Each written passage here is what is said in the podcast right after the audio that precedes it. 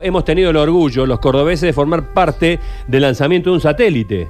Estos temas que tanto te apasionan, Luchi, Luchi de las Estrellas. Eh, Sí, sí, el SAOCOM 1B fue lanzado desde el Centro Espacial Kennedy, Cabo Cañaveral, y esto es realmente un hito para la, ciencia argentina.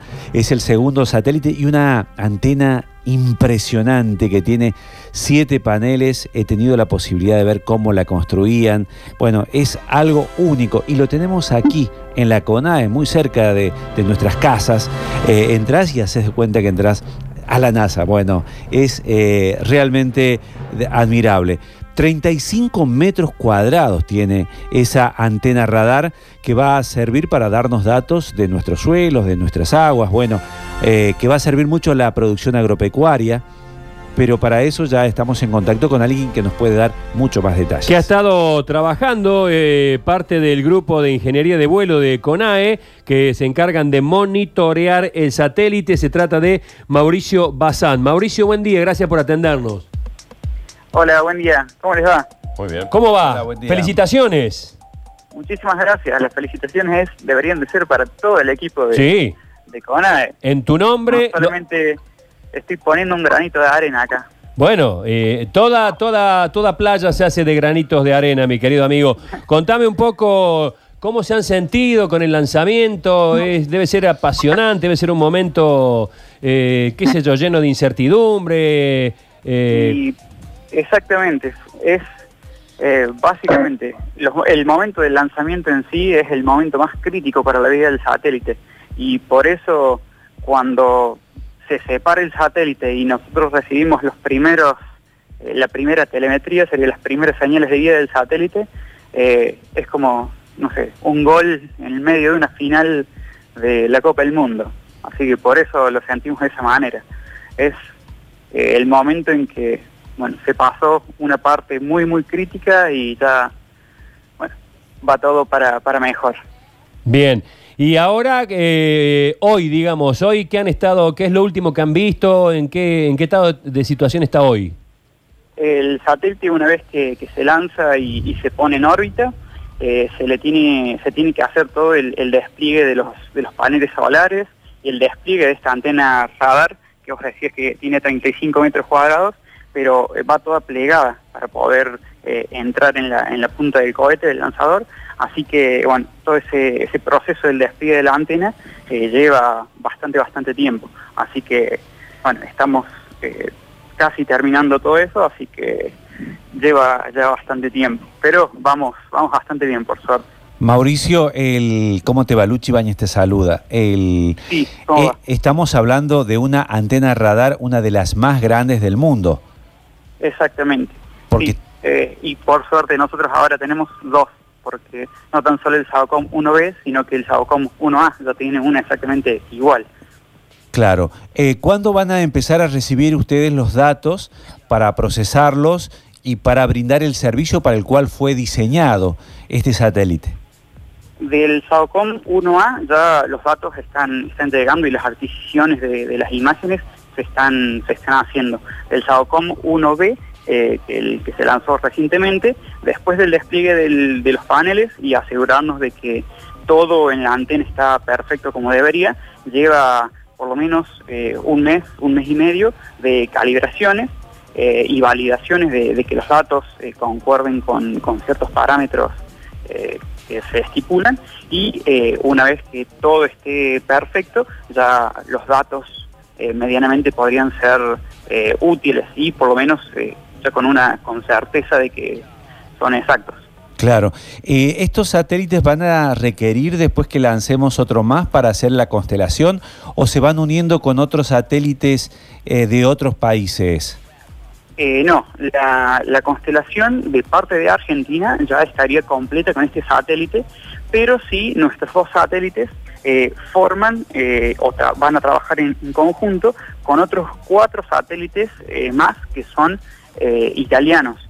Eh. Y con eso, pero esos otros cuatro satélites eh, funcionan o tienen eh, una penetración distinta en el, en el análisis que pueden hacer, así que combinados con, con lo que nos, la información que nos van a proveer nuestros satélites, eh, se van a poder hacer eh, análisis y, bueno, se van a obtener productos, como le decimos nosotros, eh, muy importantes y muy potentes que van a tener seguramente muchísimos derivados y aplicaciones. Mauricio, para cómo podríamos explicar a aquellos que no están, digamos, tan cerca de, del mundo, del universo, de los satélites, ¿qué, es una, una constelación en palabras simples, digamos, de satélites? ¿Qué es lo que a lo que apuntamos? Básicamente, una constelación es cuando se tiene más de un satélite en la misma órbita.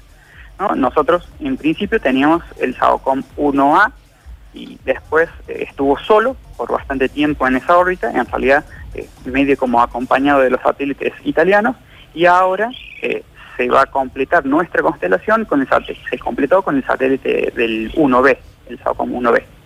Claro, claro, claro. y otro datito que por ahí tiene que ver con lo que se construye aquí en Córdoba, Mauricio, son tres satélites iguales, ¿no? El que está en el, en el, en el aire. Son dos, el que está, satélites. Ah, dos satélites. Y uno que queda aquí. Y uno B. Claro, pero digo, eh, cuando ustedes lanzan el SAOCOM 1B, aquí queda uno de igual características en tierra. Exactamente, eh, pero quedó en Bariloche y no es el satélite completo, completo, sino que se le llama el modelo de ingeniería, Ajá. que es en el que si nosotros tenemos alguna duda de algún procedimiento que hay que hacer o algún, algún test que hay que hacer, eh, se hace sobre el modelo de ingeniería si, si el test lo amerita sería, o si las pruebas lo ameritan. Eh, pero ese satélite quedó en, en Bariloche, en IMAP. Claro. Bueno, ¿y por qué es único, casi único en el mundo? Porque hay otros muy similares. Eh, a, la, a la hora de generar información y de dar datos a, a la producción agropecuaria porque tiene la capacidad de penetrar, como dijimos, la función de satélite es hacer análisis de la humedad del suelo. Eh, y como es un satélite radar, o sea que no es como un satélite óptico que necesita eh, luz para, para, hacer sus, sus adquisiciones, eh, como funciona con ondas de microondas, puede penetrar en la Tierra y hacer análisis hasta dos metros bajo tierra. O sea que por la penetración que tiene el análisis que puede hacer es eso es lo que lo hace único. Claro. ¿Y ayer cómo festejaron? ¿Pudieron tomar algo, eh, comer algo? No sé cómo. La, verdad que fue bastante intenso y una vez que se hace el lanzamiento, después, eh, bueno, lleva todo un, trabajo de poder eh, de configuración y bueno, como les contaba antes, del despliegue de, todas estas antenas, de todo el, panel de la antena general. bueno, hemos hemos festejado.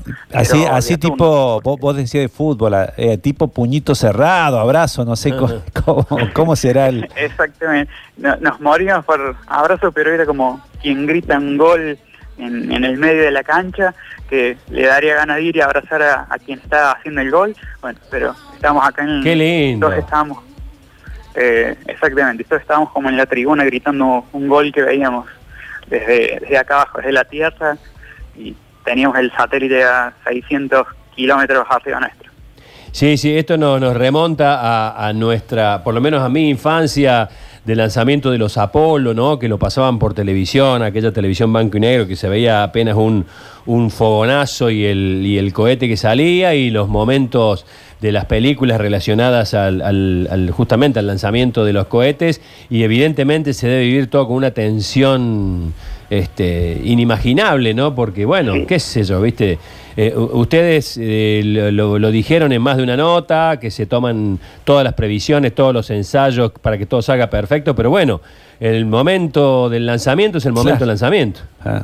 Exactamente, sí, es por ahí hay, hay ciertas variables que por más que uno las superplane, eh, por ahí no, no están dentro de, del control de uno y uno espera, se prepara para lo peor, pero espera lo mejor. Las, piezas, incluso Sergio, las piezas que van ahí, que componen, digamos, después el desplazamiento, la apertura de la antena, tienen que funcionar. Es decir, eh, la vibración que da esto de salir de, desde tierra, pasar hasta llegar a los 600 kilómetros que plantea Mauricio, todas las piezas tienen que funcionar. Soportar todo ese, todo ese trayecto, digamos. Claro.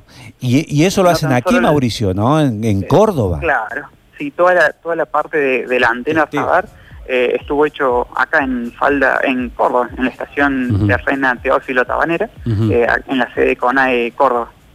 Está bien, vos sos de Río Cuarto, ¿no? Yo soy de Villa Dolores.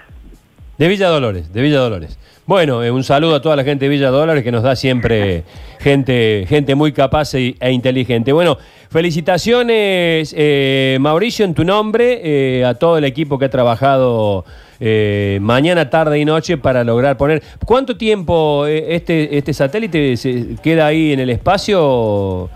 Por, no, Claro. no- no tiene un tiempo de vida determinado, esto es... Sí, por diseño la vida útil del satélite eh, son cinco años, pero sí Ujú. somos bastante estrictos. Eh, siempre se espera que, que dure bastante más, eh, alrededor de unos siete años, pero bueno, por, por diseño la vida útil son, son cinco años. Está bien, bueno, hay que sacarle jugo entonces. Te mando un abrazo, querido, felicitaciones. Un abrazo para ustedes también. Gracias, Nos vemos.